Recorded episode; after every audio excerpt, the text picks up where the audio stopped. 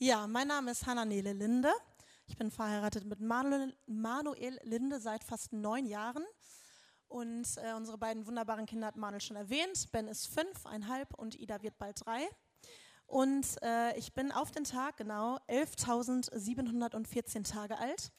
Die Mathematiker unter uns, uh, da klammer ich mich aus, aber die Mathematiker unter uns wissen es genau. Ich bin äh, 32 Jahre alt und vier Wochen. Und äh, die Tatsache, jetzt hier zu stehen, die gibt mir eine große Hoffnung ins Herz, nämlich die, dass die Nächte dann ab heute Nacht wieder besser werden. so Gott will. Ähm, ja, die Gedanken, die ich heute mit euch teile, sind relativ alt, weil Gott sie schon seit einiger Zeit in mir bewegt, nämlich seit Mai letzten Jahres. Und ich habe ihnen den Titel gegeben, ohne Wenn und ohne Aber. Ja, letztes Jahr Ende April ähm, hat Luisa aus unserer äh, Lobpreisband aus der Leitung, hat sie uns als Lobpreisteam gesagt, ich habe irgendwie das Gefühl, dass Gott sagt, ich möchte, dass ihr schreibt. Und für mich war klar, wahrscheinlich geht es Gott da konkret um Lobpreislieder und es hat mir einen richtigen Push gegeben, weil ich bis dato immer wieder versucht habe, irgendwie Lieder zu schreiben und da ist nichts richtig fertig geworden. Und ähm, ja, da ist was fertig geworden, das hören wir später. Und an einem Abend, während ich also so im Prozess war, dieses Lied zu schreiben, da lag ich im Bett und vielleicht gibt es ja andere, denen das auch manchmal so geht. Mir ging es das letzte Mal so, als ich mein Eheversprechen geschrieben habe. Da liege ich also im Bett und kann nicht einschlafen, weil die Gedanken unfassbar viele sind. Und ich weiß, ich habe zwei Möglichkeiten. Entweder ich bleibe jetzt liegen und werde nicht schlafen können, oder ich stehe einfach nochmal auf und schreibe es auf. Dann ist es dem, aus dem Kopf aufs Papier und so war es dann auch. Ich habe mich hingesetzt und geschrieben und wurde ziemlich nervös, weil ich das Gefühl hatte, da wird eine Predigt draus. Und das ist jetzt heute das Ergebnis. Ohne Wenn und ohne Aber. Ähm, einer der ersten Verse, die in mein Herz kam, ist ein sehr herausfordernder. Den lesen wir in 1. Matthäus 5, Vers 10 und 11. Glücklich sind die, die verfolgt werden, weil sie nach Gottes Willen leben. Denn ihnen gehört sein himmlisches Reich. Glücklich könnt ihr euch schätzen, wenn ihr verachtet, verfolgt und verleumdet werdet, weil ihr mir nachfolgt. Also mich fordert dieser Vers richtig heraus. Und ich würde nicht behaupten, dass ich in Verfolgung bin, überhaupt nicht. Aber ich würde doch behaupten können, dass ich mit der einen oder anderen Herausforderung in meinem Leben zu tun habe und dass das Leben nicht immer leicht ist. Ja, ihr seht gleich einen Überblick was euch gleich erwartet. Und ähm, um das vorab zu stellen, all das, was ich gleich sage, spreche ich mir als allererstes zu. Ähm, das sind alles Baustellen, wo noch ganz, ganz viel Luft nach oben ist. Ohne Wenn und Aber auf dem Weg, ohne Wenn und Aber im Sturm, ohne Wenn und ohne Aber Vertrauen und ohne Wenn und ohne Aber in die Ewigkeit. Bevor wir uns diesen Weg genauer angucken, möchte ich noch ein paar Dinge von mir erzählen, weil der eine oder andere vielleicht mich so gar nicht kennt. Ähm, ich bin mit dem Glauben an Gott groß geworden, auch mit dem Glauben an Jesus Christus und mit dem Glauben an den Heiligen Geist. Ich bin mit dem Glauben an den allmächtigen Gott groß geworden, an einen Gott, der mächtig ist, alles zu tun, an Gott und den Schöpfer. Und ich bin auch ähm, im Glauben an Jesus Christus groß geworden, dass äh, Jesus eine zentrale Rolle spielt ähm, weil er den Weg zum Vater frei gemacht hat. Weil er am Kreuz für mich gestorben ist, für meine Sünde, für meine Schuld und auch für alle meine Krankheiten. Und er hat mich frei gemacht für ein Leben in der Ewigkeit bei ihm. Und bis ich aber da angekommen bin, das dauert vielleicht noch das ein oder andere Jahr, glaube ich, dass Jesus mir seinen Geist gegeben hat, der in mir lebt, genauso wie Gott in mir lebt, ähm, der bis zu dieser Zeit in der Ewigkeit mein Ratgeber sein möchte, mein Tröster. Den brauche ich immer wieder, diesen Tröster und auch den Ratgeber. Und er möchte auch mein Sprachrohr sein, wenn es darum geht, Gottes Stimme zu hören und auch sein Wort, die Bibel zu verstehen. Und meine Eltern haben mich nicht mit der Vorstellung großgezogen, dass ein Leben mit Gott, dass da immer alles gut wird und dass es dann ganz easy ist, sondern sie haben mich mit dem Glauben und auch der Erfahrung geprägt, ähm, dass Gott bei mir ist, in den Höhen und in den Tiefen. Dass er gut ist, dass er einen Plan für mich hat und dass ich ihm vertrauen kann, ohne Wenn und ohne Aber. Okay, gucken wir uns diesen Weg genauer an. Ohne Wenn und ohne Aber auf dem Weg. Ja, ihr wisst jetzt, ich bin Anfang 30 und ich habe ähm, einige Erfahrungen mit Gott gemacht in meinem Leben bisher, aber auch einige ohne. Ähm, ich glaube, bei vielen, auch die so mit Gott groß werden, gehört es irgendwann dazu, dass man den Glauben doch arg hinterfragt. dass man sich die Fragen stellt, so in der Teenie- und Jugendzeit, so glaube ich das eigentlich wirklich selbst oder ist es eigentlich nur das, was so meine Eltern sich für mich wünschen? Und man steht auch hier unter, unter Einflüssen ähm, von Menschen, die eben nicht so mit Gott gehen. Und das hat dann vielleicht auch was mit einem zu tun. Und da war ich nicht immer so stark und standhaft. Und ähm, ja, ich hatte damals noch nicht so immer die Haltung, dass Gott die Hauptrolle sein soll und nicht irgendwie eine untergeordnete Nebenrolle ähm, haben darf. Ja, in unserem Leben treffen wir täglich Entscheidungen, jeden Morgen. Es fängt damit an, was ziehe ich an, ganz lapidar, was esse ich, wofür gebe ich mein Geld aus oder auch nicht mit wem verbringe ich meine Zeit, wer darf mir so in mein Leben sprechen, welchem Beruf gehe ich nach, wen heirate ich, da wird es dann schon sehr ernst. Und ich glaube nicht, ähm, manche haben ja so das Gefühl, dass Gott so ganz weit weg ist und dass er so der Marionettenspieler ist und ich hänge da so dran und mache halt das, was Gott so von mir will. Das glaube ich nicht. Ich glaube, dass Gott mir in all dem und auch dir einen komplett freien Willen gegeben hat. Wir lesen das in 1. Korinther 10, Vers 23. Alles ist erlaubt, aber nicht alles dient zum Guten. Alles ist erlaubt, aber nicht alles baut auf. Und ich finde, das ist ein richtig guter Maßstab, gerade bei den wichtigen Entscheidungen. Jetzt nicht unbedingt bei dem Outfit morgens, baut mich das jetzt auf und dient das mir zum Guten, auch stückweise, aber wirklich bei den zentralen Fragen des Lebens. Ja? Also, wen heirate ich? Ähm, in welchem Beruf investiere ich meine Zeit und meine Kraft und meine Nerven? Und alle diese Entscheidungen, die wir treffen, können revidiert werden die wesentlichste Entscheidung, glaube ich, die ein Mensch in seinem Leben trifft, ist die, gestalte ich mein Leben mit oder ohne Gott? Und auch diese Entscheidung kann jederzeit revidiert werden. Ich persönlich habe die Erfahrung gemacht, dass so ein Mittelweg ähm, nichts Halbes und nichts Ganzes ist. So mit dem einen Bein irgendwie mit Gott und mit dem anderen aber ohne. Und es ist oft irgendwie, es zerreißt dich oder es macht dich einfach nicht zufrieden, weil du beiden Seiten nicht so richtig gerecht wirst. Ähm, das ist meine persönliche Erfahrung gewesen. Und diese beiden Möglichkeiten gucken wir uns einfach mal an. Wir gucken uns zuerst an, ähm, welche Gemeinsamkeiten diese beiden Wege haben. Ja, also der eine Weg mit Gott und der andere Weg ohne Gott. Was haben sie gemeinsam? Und vielen Dank an dieser Stelle an Thomas Sawatzki, der mit diesen Sketchnotes ähm, das einmal dargestellt hat. Also ihr seht diesen Weg, dein Weg und mein Weg. Wir hatten alle einen Anfang, wir wurden irgendwann geboren und auf dieser Erde wird unser Leben auch irgendwann ein Ende haben. Äh, das Leben wird irgendwann durch den Tod beendet werden, mit dem letzten Atemzug, den wir nehmen. Das ist beiden Wegen gemeinsam. Egal, ob ich mit Gott gehe oder ohne, das Leben fängt an und das Leben hört auf. Auf beiden Arten sein Leben zu führen, gibt es auch die Schönheiten des Lebens. Ihr seht rechts, müsstet ihr sehen, so Blumen. Also jeder von uns hatte so das ein oder andere Highlight in seinem Leben und denkt, oh da, ja, da würde ich gerne nochmal zurück, das würde ich gerne nochmal erleben, weil es so, so schön war. Und beiden Wegen ist auch gleich, dass wir mit Herausforderungen konfrontiert werden. Ähm, da seht ihr die Steine auf dem Weg. Und es können Krisen sein, das können Verluste sein, es kann Streit sein, Krankheit, finanzielle Schwierigkeiten, emotionale Nöte oder sogar auch traumatische ähm, Erfahrungen oder sogar Abhängigkeiten. Das ist beiden Wegen, denke ich, gemeinsam. Was unterscheidet sich? Als erstes kann ich mir die Frage stellen in meinem Leben, worauf oder wem vertraue ich? Welchen Personen, ja, also mit wem umgebe ich mich, wer darf in mein Leben sprechen, ähm, wer darf mich prägen. Und ich denke, Menschen, die ohne Gott ihr Leben gestalten, da ist es oft erstmal das Ich, also ich vertraue in mich, dann vertraue ich vielleicht noch in andere Personen oder auch in Programme, in Beratungen, in Coachings, in Therapien. Und all das hat seine Berechtigung, denn auch darauf greifen ja auch Menschen, die mit Gott gehen, zurück.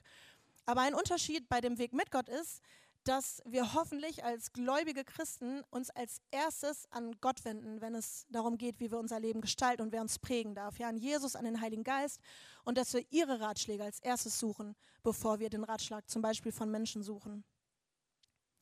Dann ist die Frage, wie gestalte ich mein Leben? Also womit packe ich meinen Handwerkskoffer? Welche Werte sind mir wichtig? Welche Prioritäten setze ich? Wo investiere ich meine Zeit? Wozu ja, sage ich ja? Wozu sage ich nein? Und wer und was bestimmt, wer mein Leben, äh, wie mein Leben Gestalt annimmt? Bestimme ich oder bestimmt Gott? Und die dritte Frage, die denke ich sehr unterschiedlich ausfällt, ist die Frage danach, welche Perspektive habe ich in diesem Leben, was mir hier so bleibt in den Jahren? Welche Ziele verfolge ich? Warum und wofür lebe ich eigentlich? Warum und wofür?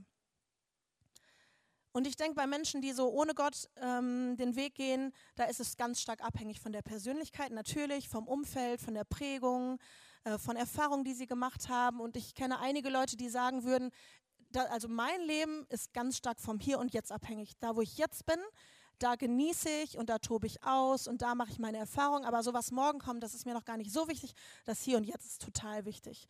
Und vielleicht ist Familie der Mega-Schwerpunkt oder Karriere oder Geld oder Sport oder Ernährung. Und meistens endet die Perspektive dann auch mit dem Tod, weil man oft gar nicht genau weiß, was kommt danach. Auf meinem Weg mit Gott wünsche ich mir, dass ich das hier und jetzt alleine mit der Perspektive lebe, dass ähm, das Leben auf der Erde hier nicht das Ende ist, sondern dass es weitergeht.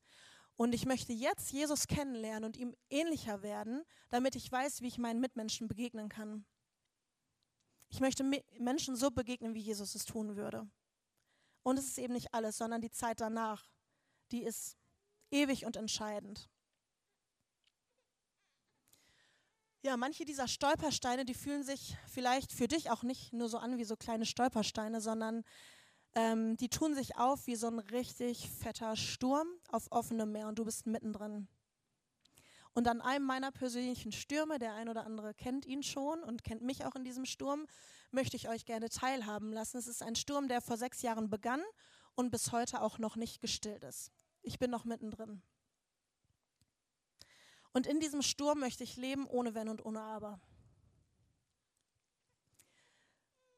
Gucken wir uns mal drei mögliche Auslöser an. Warum gibt es so Situationen, die uns so richtig umherwirbeln, die, die einfach wüten um uns? Ich glaube, dass es im Wesentlichen drei Auslöser gibt. Die Selbstverschuldung, wenn du dem Onlinehandel so dermaßen verfallen bist, dass du bestellst und bestellst und bestellst und du bist plötzlich voll im Minus und weißt nicht, wie du rauskommst, dann würde ich mal behaupten, das lag jetzt in erster Linie an dir. Da haben jetzt andere vielleicht nicht so einen großen Einfluss drauf. Wenn du aber einen Unfall erlebst im Straßenverkehr, weil ein anderer Mensch dir die Vorfahrt genommen hat, dann würde ich eher mal behaupten, dass es auch aus rechtlicher Sicht, Carsten, wenn ich mich nicht irre, dass es dann eher eine Selbstverschuldung ist. Ja, also da hast, hattest du nicht mit, viel mit zu tun. Das war Fremdverschulden. Entschuldigung, Fremdverschulden. Und dann gibt es aber auch noch Dinge, die unser Leben umherwirbeln. Da war es weder ich selbst noch irgendjemand anders, sondern da waren es Satans Bemühungen, mich durch Zweifel und durch Unsicherheit von Gott zu trennen. Ganz klar, das gibt es. In 1. Petrus 5, Vers 8 heißt es nämlich, und das ist eine Ansage an uns, die ziemlich deutlich wird, seid nüchtern und wacht, denn euer Widersacher, der Teufel, geht umher wie ein brüllender Löwe und sucht, wen er verschlingen kann. Und er will gerade, glaube ich, die gerne verschlingen, die, ähm, ja, die mit Jesus gehen, die mit Gott gehen. Wayne Neuper, ähm, der Leiter von Activate, vom Activate Network, der hat mal erklärt, der ist in Südafrika groß geworden und er sagte, dieser Vers ist so aufschlussreich, weil Löwen normalerweise verschlingen sie erst ihre Beute und dann brüllen sie. Macht ja auch irgendwie Sinn. Also ich gehe ja nicht brüllend umher, um meine Beute zu suchen, damit die noch genug Zeit hat zu flüchten. Hier heißt es aber, Satan geht wie ein brüllender Löwe umher und guckt, wen er verschlingen kann. Und auf der einen Seite kann uns dieses Gebrüll vielleicht Angst machen, weil wir denken, oh weia, da kommt er. Aber auf der anderen Seite, wie dumm von ihm, sage ich jetzt einfach mal so, weil wir ihn schon wahrnehmen können, bevor er überhaupt zuschnappen kann. Und ich kann Situationen, wenn ich das weiß, rechtzeitig einschätzen und deuten. Die Frage ist trotzdem, wie reagieren wir in solchen Situationen? wenn, die, wenn wir dieses Brüllen hören und wenn sich ein Sturm anbahnt. Wo finden wir darauf Antwort? Ja, in der Bibel. Wir gucken als erstes Auszüge aus der Bibel an, die uns Hilfen an die Hand geben möchten. Wie können wir reagieren? Das erste, wir haben vorhin diesen Vers gelesen, wir sollen glücklich sein. Wir sollen glücklich sein, wenn wir verfolgt werden, weil wir nach Gottes Willen leben.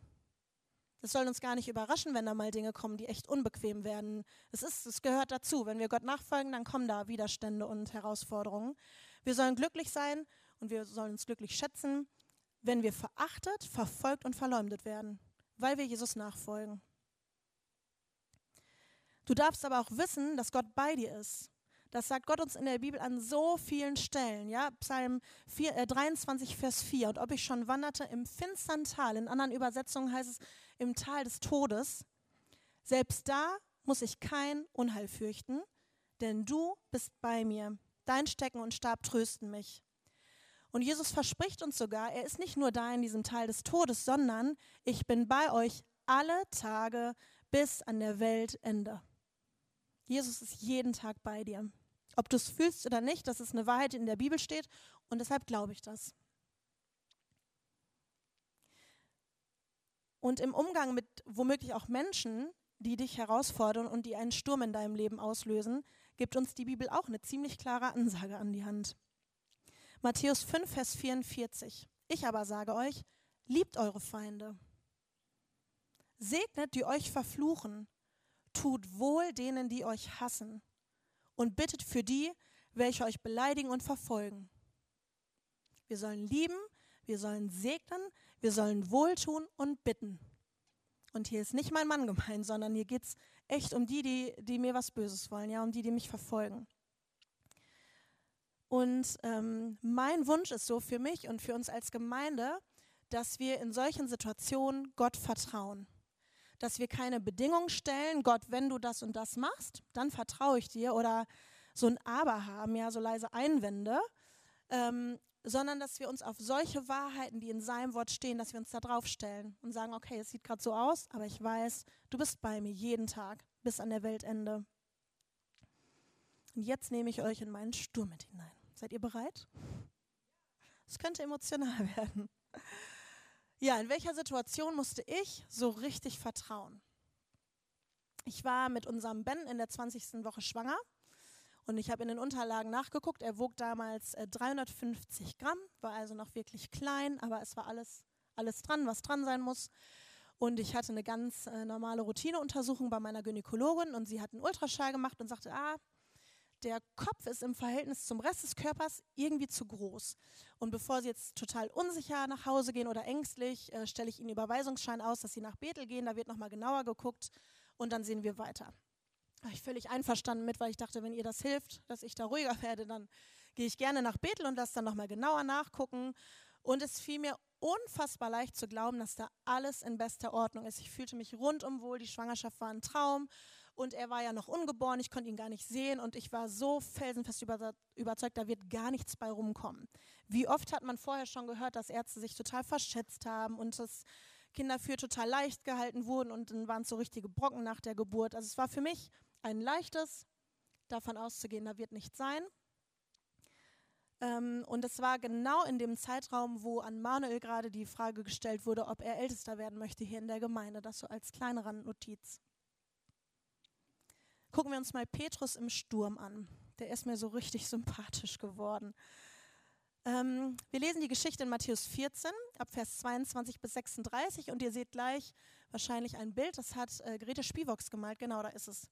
Und wir sprachen darüber, über diese Predigt und dann sagte sie, oh, ich habe schon lange so ein Bild irgendwie vor Augen und das muss ich malen, soll ich dir das malen? Ich habe gesagt, sehr, sehr gerne. Also Jesus ist mit seinen Jüngern unterwegs und äh, sie wollen als andere über, äh, ans andere Ufer übersetzen, an einem See. Und Jesus fordert seine Jünger dann auf, geht ihr schon mal vor, rudert ihr schon mal rüber mit dem Boot. Ich möchte mich noch in Ruhe von den Leuten verabschieden und möchte mich dann noch ungestört auf einen Berg zurückziehen zum Beten. Okay, gesagt, getan, die Jünger ziehen los und siehe da, sie sind auf dem See und ein Sturm tobt los. Jesus kommt dann auf dem Wasser zu ihnen und wir lesen, dass die Jünger zu Tode erschreckt waren weil sie dachten, da käme ein Geist. Was sagt Jesus zu ihnen? Habt keine Angst. Ich bin es doch. Fürchtet euch nicht. Ich glaube, das sind auch seine Worte für deinen Sturm oder für deine Herausforderung. Hab keine Angst. Ich bin es doch. Fürchte dich nicht. Und Petrus, der will es dann wissen, der sagt, Herr, wenn du es wirklich bist, dann befiehl mir auf dem Wasser zu dir zu kommen. Das finde ich schon echt herausfordernd. Ja, er wollte es wissen und ähm, eine klare Anforderung an Jesus und Jesus sagt, komm her. Petrus stieg aus dem Boot und ging Jesus auf dem Wasser entgegen. Kaum war er bei ihm, da merkte Petrus, wie heftig der Sturm um sie tobte. Er erschrak und im selben Augenblick begann er zu sinken. Herr, hilf mir, schrie er. Wenige Tage nach dieser ersten Untersuchung war ich dann also in Bethel bei dem Spezialisten. Und wir haben vorher abgesprochen, Manuel kommt nicht mit, er geht ganz normal arbeiten, ich mache das alleine und Luisa, die diesen Eindruck mit dem, mit dem Schreiben hatte, die hat das irgendwie mitgekriegt und sagte, ey, lass mich doch mitkommen, ich habe da frei, dann können wir ja noch einen Kaffee trinken gehen. Da dachte ich, ach cool, dann muss ich es doch nicht alleine machen. Komm mal ruhig mit und Gott sei Dank war sie dabei. Ähm, ja, der Arzt hat eine halbstündige Untersuchung vorgenommen. Er hat ganz lange diesen Ultraschall gemacht und musste zweimal auch notfallmäßig in, äh, in den Kreis da und musste sich warten und er kam wieder und es war so ein bisschen hin und her. Dunkler, kühler Raum, kein Tageslicht, es war kalt, irgendwann tat mir der Rücken weh vom Liegen und er hat geschallt und geschallt und nur recht wenige Worte verloren. Ich habe dann immer mal nachgefragt, ach, das ist jetzt das Herz, ja genau und ach, da ist jetzt die Nabelschnur, mh.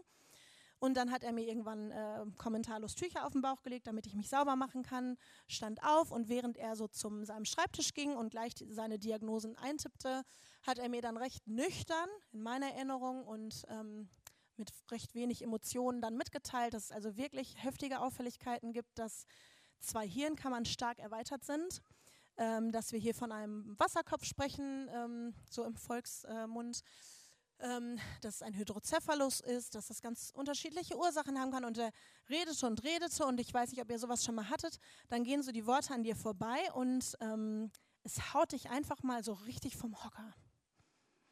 Also, ich habe es nicht für möglich gehalten, ja, dass das so, dass es so um meinen Sohn aussieht und steht und ich ging weinen zum, auf meinen Stuhl neben Luisa und ich konnte in dem Moment gar nicht rational überlegen, okay, wie reagiere ich denn jetzt? Ich bin ja gläubig und äh, jetzt bleibe ich standhaft. Nein, ich habe richtig geheult, die Tränen liefen mir übers Gesicht und ich saß da, Luisa hat meine Hand genommen und ich habe nur Folgendes gesagt. Jesus, Jesus, Jesus.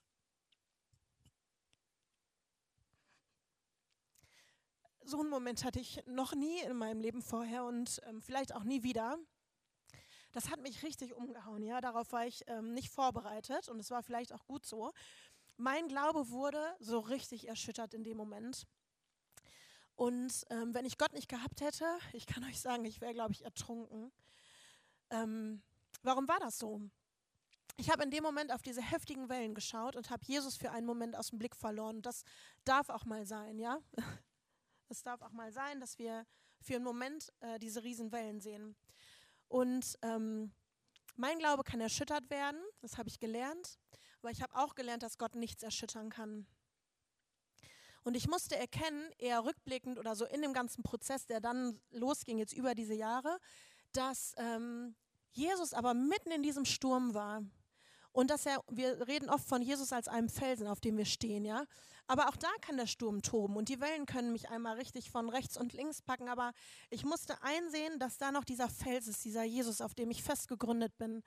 Und ähm, ja, wie gehe ich damit um, wenn mein Vertrauen so heftig enttäuscht wird? Ja, ich, ja, wie gehe ich damit um? Ich glaube, wir haben in so einem Moment zwei Möglichkeiten. Entweder ich gehe ohne Gott solche Dinge an und sage, okay, Gott, das war's. Wir gehen ab jetzt getrennte Wege, das, so läuft das hier nicht. Oder ich sage jetzt erst recht, Gott, jetzt brauche ich dich. Wir können diesen Weg mit oder ohne Gott gehen. Und ich musste lernen und immer noch und immer weiter, dass ich meine Vorstellungen für Gottes Handeln, für seine Zeit abgebe. Was Manuel schon gesagt hat. Gott, das ist deins. Er kennt meine Ideen. Ich hatte sehr konkrete Vorschläge in den letzten Jahren, wie Gott handeln könnte. Aber Gott weiß genau, zu welcher Zeit er wann und wie an unserem Ben und an uns als Familie handelt. Wie ist der Stand heute? Ben hat aus ärztlicher Sicht eine komplexe Fehlbildung des Gehirns. Er hat Epilepsie und eine allgemeine Entwicklungsstörung. Ähm, dazu muss ich sagen, ich habe eben so ein bisschen diesen Arzt so dargestellt, wie es für mich damals ganz subjektiv war. Wir sind sehr dankbar für gute Ärzte in unserem Land, für eine wunderbare medizinische Versorgung, für Medikamente, die gegen diese Epilepsie helfen, für Therapeuten, für eine unfassbare Kita, die Ben so aufhängt, wie es, glaube ich, keine andere Kita könnte und wie es andere Menschen nicht könnten. Ähm, und da stecken wir drin. Therapien, ähm, therapeutisches Reiten, Arzttermine, im Schnitt zweimal im Jahr stationäre Krankenhausaufenthalte. Ben spricht kaum, also er ist so auf dem Stand eines ungefähr anderthalbjährigen. Seine kleine Schwester ist ihm Meilen voraus. Und während andere Kinder jetzt in dem Alter vielleicht schon bei den Minikickern spielen und sich mit Freunden verabreden und konkrete Wünsche zu, zum Geburtstag und zu Weihnachten haben, ist äh, das Leben mit Bände einfach ganz anders. Gretes Titel zu diesem Bild ist, im Sturm ist die Schubkraft des Vertrauens. Die Wellen, die so von hinten kommen und uns schieben, die können uns eigentlich, wenn wir das zulassen, direkt in Jesu Arme fallen lassen. An den Ort, wo es dann still wird im Sturm und wo wir einfach vertrauen dürfen. Und ich denke, hätten wir diese Herausforderung mit Ben nicht bekommen, ich muss immer wieder sagen, ich bin erstaunt, dass Gott uns das so zutraut mit ihm, aber ich glaube, wir wären bei weitem nicht glaubensmäßig so da, wo wir jetzt sind, weil uns hat es gezwungen, Gott zu vertrauen. Also wenn man menschlich nicht mehr kann und wenn man keine Kraft mehr hat, dann, dann ist da Gott, der, der das schenken kann. Aber natürlich ist es so, dass immer wieder Unsicherheiten da sind und Zweifel. Ja, man hat mit den Ärzten zu tun, man sieht das EEG, was auffällig ist. Und ich kann nicht sagen, Ben hat das alles nicht. Was mache ich dann? Wir waren gestern im Wald und Ida sagte, oh Mama, der Wald ist ganz schön dunkel. Und äh, wir waren auf so einem ganz breiten Weg, da waren gar keine Bäume mehr, aber da war so ein Wald und dann dachte ich, ja, so ist das manchmal, wenn sich Lügen oder Zweifel um uns so aufrichten, ja? Dann wird es auf einmal dunkel.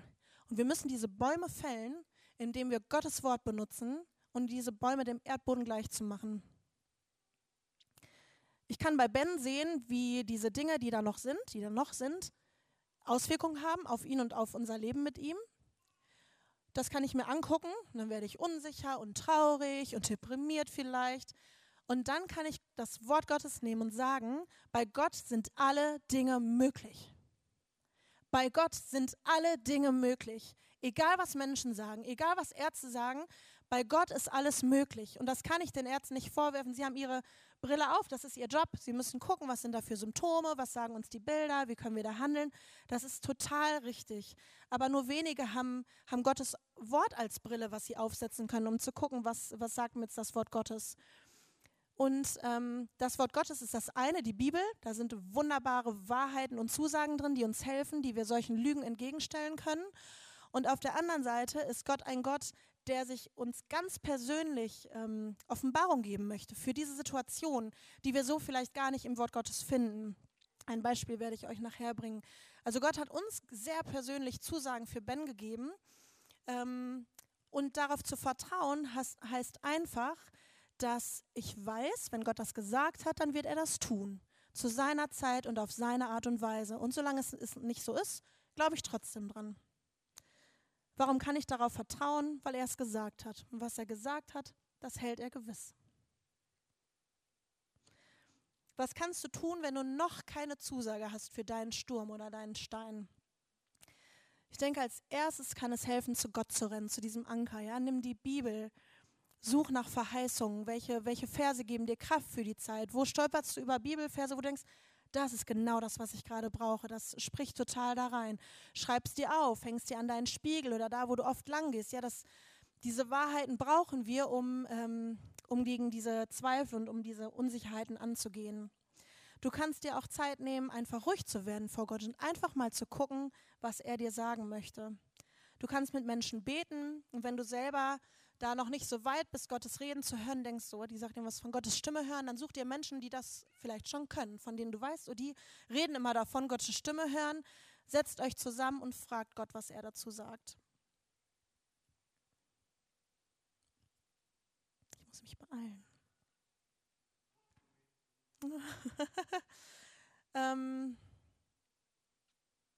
Hiob selbst, der am Ende war, der war sowas von am Ende, der sagt dann an diesem Tiefpunkt seines Lebens, er, Gott, tut große Dinge, die unerforschlich sind und Wunderwerke ohne Zahl.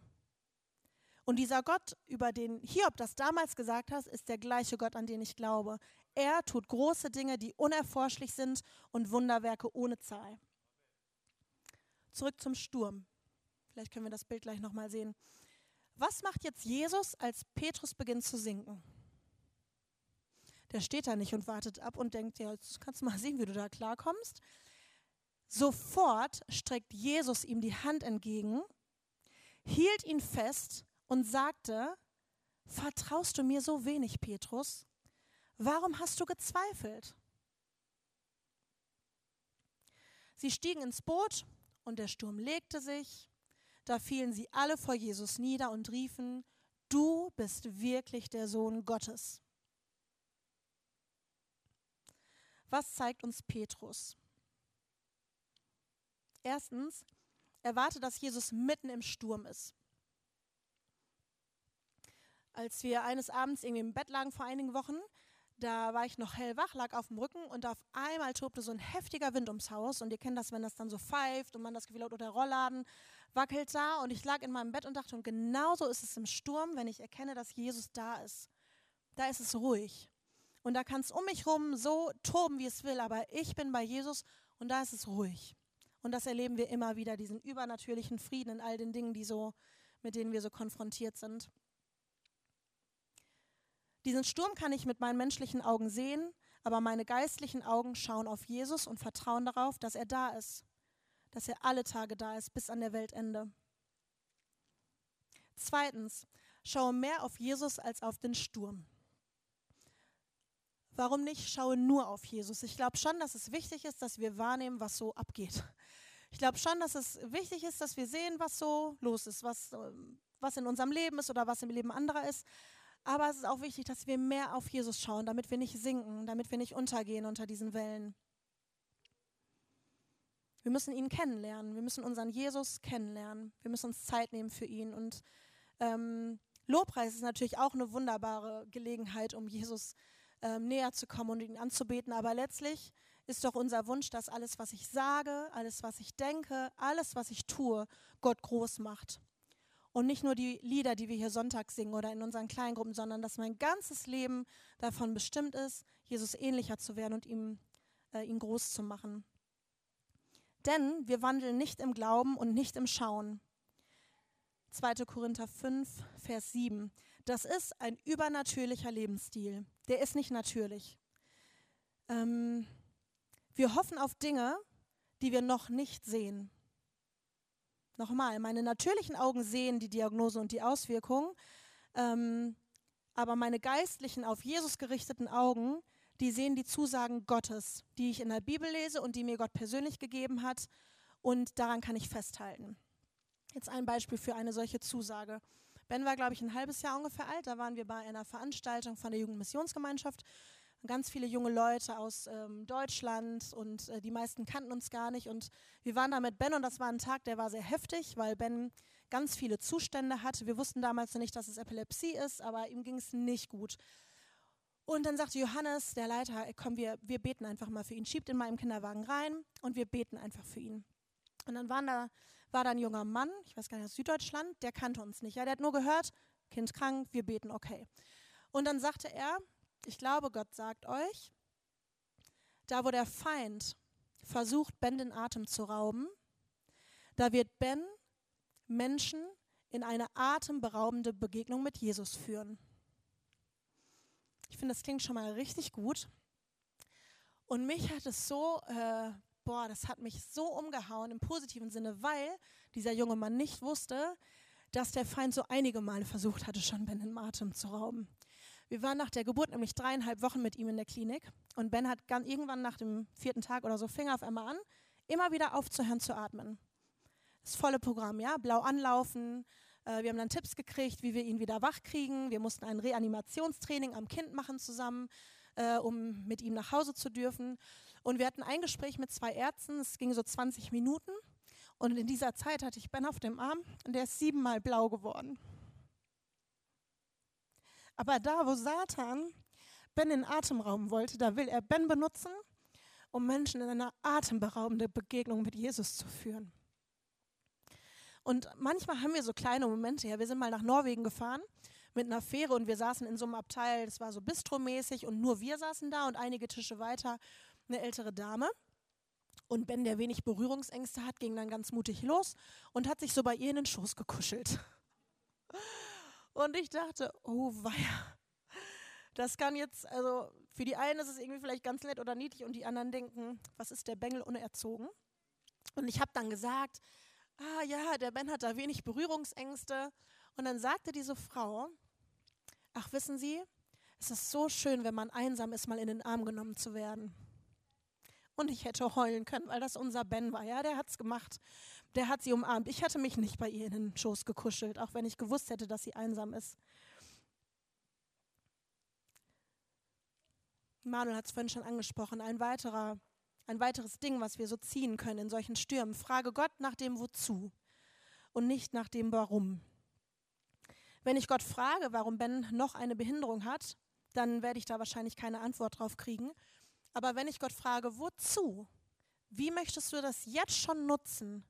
Dann kriege ich einen ganz anderen Blick auf diese Situation und habe eine ganz andere Kraft, das auch zu tragen. Wir glauben, dass Gott, oder ich glaube, dass Gott solche Stürme gebraucht, um uns zu formen und um sich zu verherrlichen.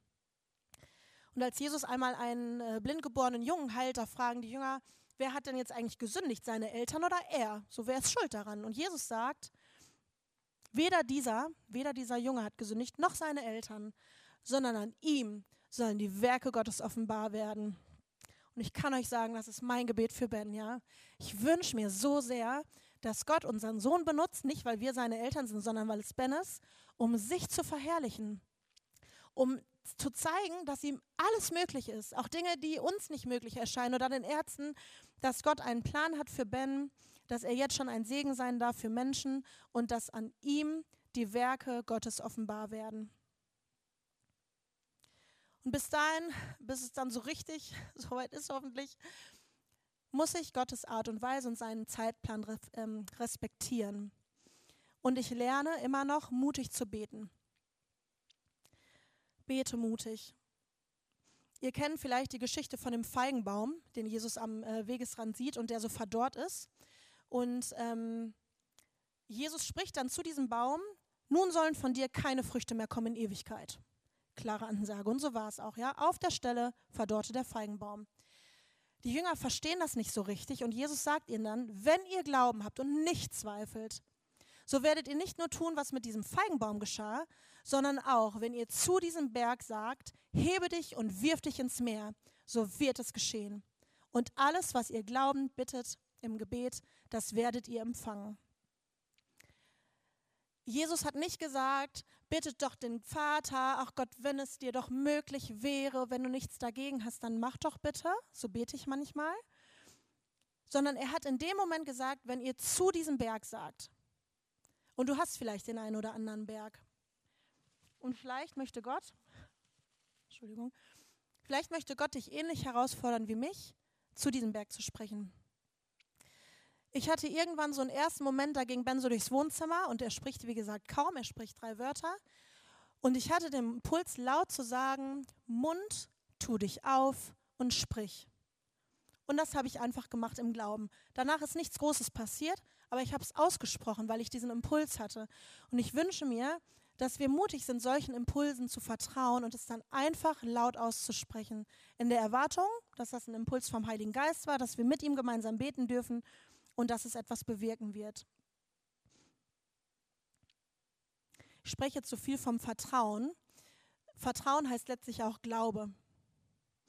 Und aus Hebräer 11, Vers 1, den Vers hatte Gerfried letzte Woche auch und er ist mir auch so wichtig. Was ist eigentlich dieser Glaube? Es ist aber der Glaube eine feste Zuversicht auf das, was man hofft, eine Überzeugung von Tatsachen, die man nicht sieht.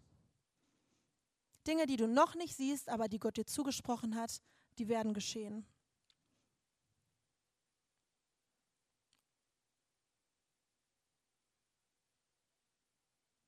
Ja, ich habe da vorhin schon drüber gesprochen, wie wie so diese Bäume dann wachsen, wenn wir so Lügen entstehen lassen. Manchmal merken wir auch gar nicht, dass es eine Lüge ist. Ja, du denkst zum Beispiel, ich bin nicht schön. Und auf einmal liest du in der Bibel, dass Gott dich nach seinem Ebenbild geschaffen hat. Und dann weißt du, das ist eine krasse Lüge und diesen Baum, den fälle ich jetzt erstmal, indem ich mir immer wieder sage, ich bin nach seinem Ebenbild geschaffen. Oder wenn du denkst, dass du schwach bist und dass Gott mit dir so gar nichts machen kann, dann liest du aber, dass Gott in einem Schwachen mächtig sein will. Und dann ist das die Wahrheit, die hoffentlich diesen Baum fällt. Ja, warum entscheide ich persönlich mich dafür, mit Gott diesen Sturm durchzugehen? Wie gesagt, ich wäre, glaube ich, ertrunken, wenn ich das nicht gemacht hätte. Und ich glaube, dass Gott, äh, dass das Leben hier auf der Erde eben nicht alles ist, sondern dass nach meinem letzten Abendzug eine wunderbare Ewigkeit auf mich wartet. Und in dieser Ewigkeit bei Gott gibt es keine Tränen mehr, keinen Schmerz, keine Epilepsie, wir brauchen keine Medikamente mehr. Da sind wir so richtig heil und darauf freue ich mich. Wie kommen wir dahin in diese Ewigkeit? ohne Wenn und Aber in die Ewigkeit. In Römer 10, ab Vers 9 heißt es, wenn du mit deinem Mund bekennst, dass Jesus der Herr ist und wenn du in deinem Herzen glaubst, dass Gott ihn von den Toten auferweckt hat, wirst du gerettet werden. Denn durch den Glauben in deinem Herzen wirst du vor Gott gerecht und durch das Bekenntnis deines Mundes wirst du gerettet. Allein der Glaube, allein das Vertrauen an Gott rettet mich. Wovor?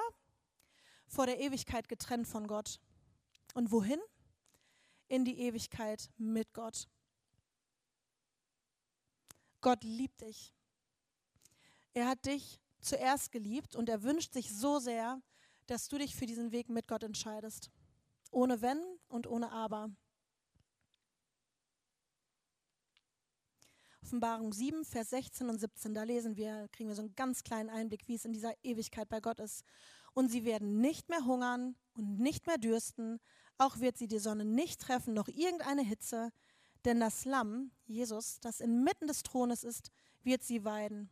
Und sie leiten zu lebendigen Wasserquellen und Gott wird abwischen alle Tränen von ihren Augen. Und da hat Gott ganz viel Arbeit bei mir. Schon sehr viel geweint und werde auch viel weinen, aber das ist total okay. Wir kommen zum Ende. Ich muss sagen, die Entscheidung für einen Weg mit Gott lohnt sich. Auch wenn das Leben nicht einfach ist, aber es lohnt sich. Und vielleicht stehst du schon auf dem Weg, auf diesem Weg mit Gott und du gehst da durch und ähm, ja, es gelingt dir einfach mit Gott. Ja, es macht Spaß mit Gott. Es macht so viel Spaß mit Gott.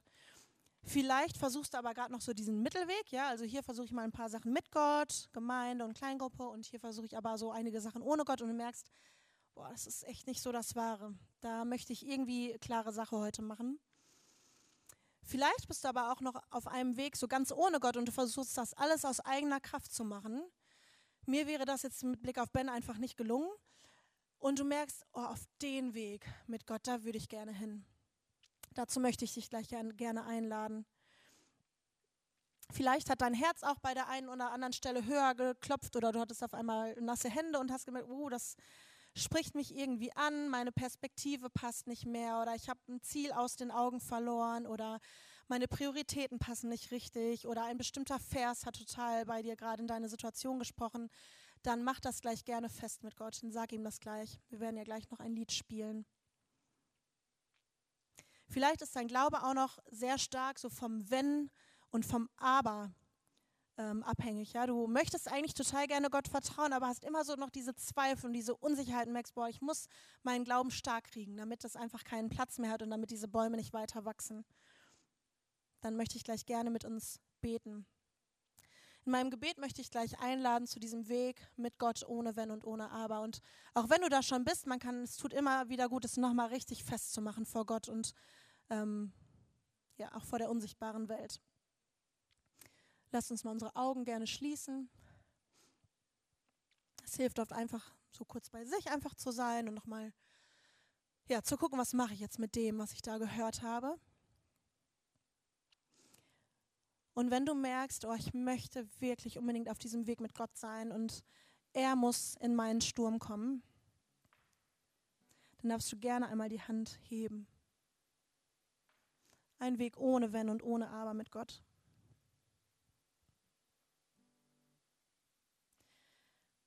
Ich mache mich jetzt zum Sprecher und wenn du magst, darfst du gerne einfach mitbeten. Gott, ich danke dir für das Leben, das du mir gegeben hast.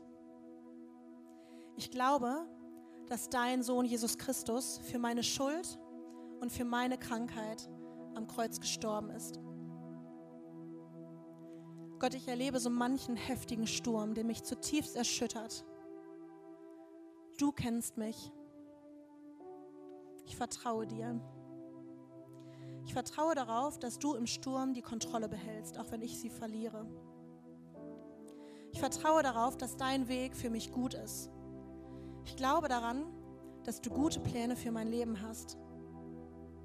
Hilf mir, deinen Weg zu erkennen und ihn mit dir zu gehen. Hilf mir, deine Stimme zu hören. Ich vertraue dir und deinem Wort. Ich vertraue darauf, dass bei dir alles möglich ist. Du sollst das Zentrum meines Lebens sein. Du sollst die Hauptrolle spielen. Gott, ich gebe dir mein Leben und ich entscheide mich für einen Weg mit dir, ohne Wenn und ohne Aber.